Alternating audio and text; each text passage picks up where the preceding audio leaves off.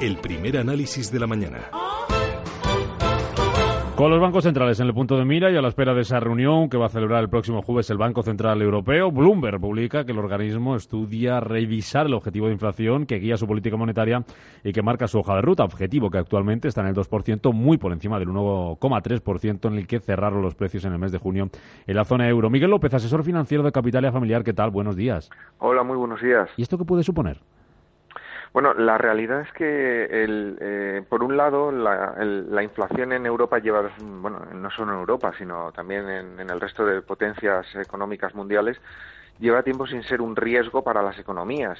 Eh, lo normal es que en el pasado hayamos visto unos objetivos de inflación, sobre todo especialmente rígidos en el caso del BCE, del 2%, mm, porque era un nivel mm, que no era suficientemente alto como para dañar el crecimiento económico eh, pero suficiente como para eh, que las compañías no perdieran competitividad, ni, las economías.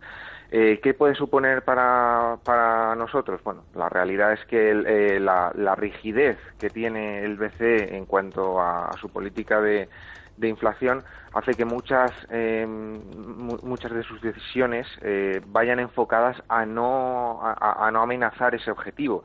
Por ejemplo si si el BCE considera que un número de, de medidas extraordinarias para impulsar la economía es demasiado fuerte para hacer llevar a la inflación hacia el 3%, que está, o el 4%, por ejemplo, que está claramente por encima del objetivo del 2%, no las lleva a cabo porque su mandato principal y, prácticamente único hasta hace unos años era, era mantener la, la, estabilidad de precios en el 2%. Entonces, eh, ese, ese, mantenimiento, perdón, ese, esa retirada de, de, objetivo o, o, cambio en, en, el objetivo, por ejemplo, hacerlo un rango entre el 1 y el 3%, algo más, más, más, más flexible, eh, podría hacer eh, de cara a próximos meses, eh, si la desaceleración en curso avanza o incluso llegado el caso de una recesión, eh, que, el, que, el, BCE contara con más armas para poder actuar en, en un momento de, crisis o, como decíamos, de desaceleración como puede ser dentro de los próximos meses.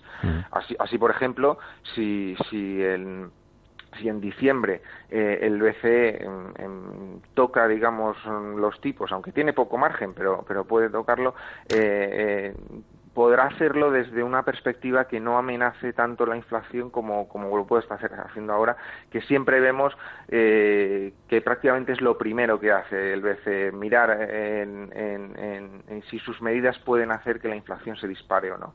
Hemos visto la inflación en Europa cerca del 2% en en meses atrás eh, y, ahora está bastante por debajo, también influenciada por, por la caída de los precios de la energía, entre, entre otras cosas.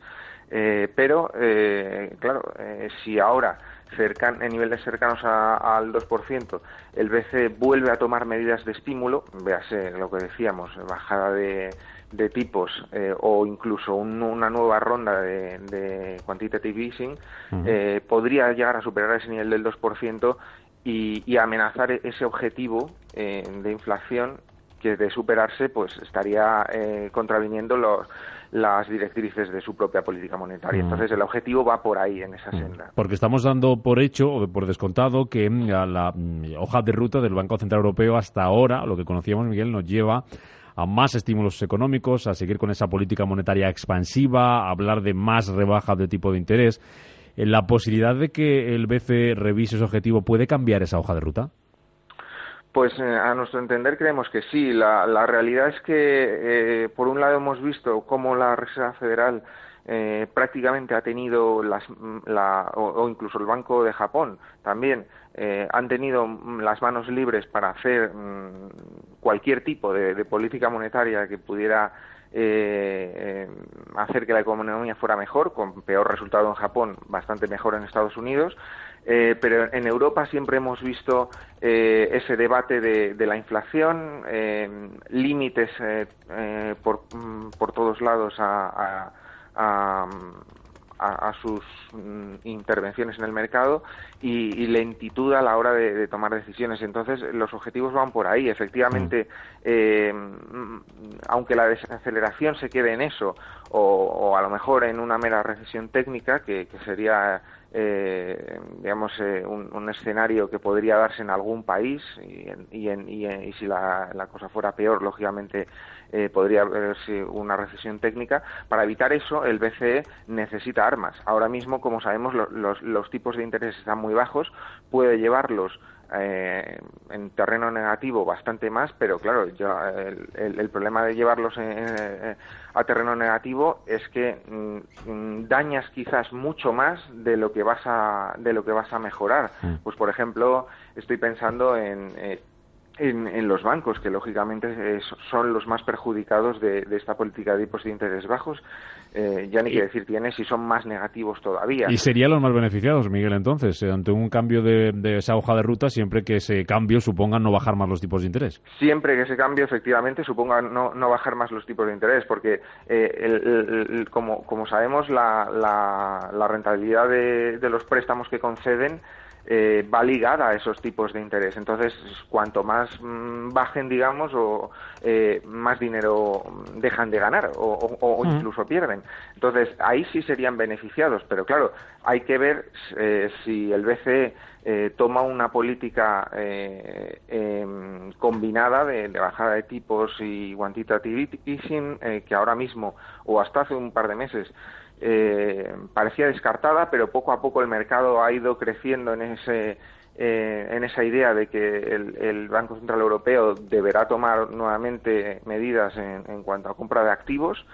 Y, claro, eso efectivamente, si, si, toma más medidas en ese sentido y menos en la de en la de eh, bajar más los tipos de interés y por tanto dañar a los bancos, claro, para ellos no digo que sería beneficioso, pero sí que no sería más malo de lo que es ahora. Eso es. Eh, también va a tener impacto en los bancos la posibilidad que, de la que habla Standard Poor's, de que Draghi se podría despedir del cargo en los próximos meses con un recorte adicional de la tasa de facilidad de depósito en, el próximo mm. mes de septiembre.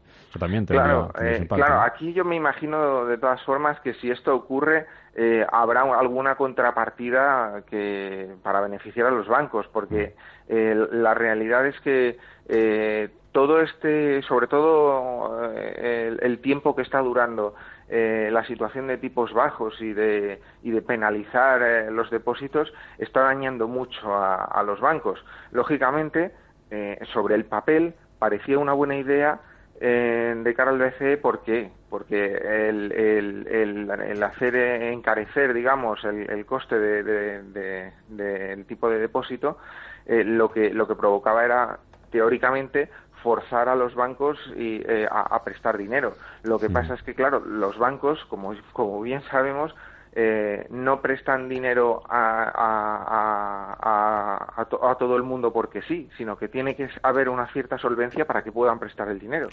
Eh, entonces, eh, si por un lado em, no pueden ganar demasiado dinero porque los tipos de interés están bajos y por otro lado la solvencia de, empresas y familias no es todo lo buena para absorber todo el dinero que tenían depositado en, el BCE, es complicado que, esa rueda que pretendía activar el BCE eh, eh, se, mueva de manera rápida. Ahora eh, van en, una primera medida de, ampliar nuevamente los TLTRO, pero claro, deberá ir acompañado de alguna medida que favorezca que los bancos presten dinero. Mm, lógicamente, si, si a mí me da, al banco le das mil millones de euros para prestar dinero cuando solo tenía 100, pero solo puede prestar 50 por, porque no encuentra rentabilidad en esos préstamos, es como si no hiciéramos nada. Entonces, ahí tendrá que, que hacer el, el BCE alguna medida adicional para favorecer mm. este, esta rueda, digamos, mm. que hablábamos. Pues lo veremos, a ver si da alguna pista el eh, próximo jueves en esa, en esa reunión que celebra el, el, organismo. Ahí está ese objetivo, la inflación, llegar a ese objetivo, revisarlo. Algo pasa con los objetivos de inflación porque los bancos centrales no llegan a ello. En Japón tenemos el mismo problema. Enseguida lo, lo vamos a contar nuestra crónica de Asia. Miguel López, asesor financiero de Capital Familiar de AFI. Gracias por madrugar con nosotros. Que vaya bien el viernes. Gracias a vosotros igualmente.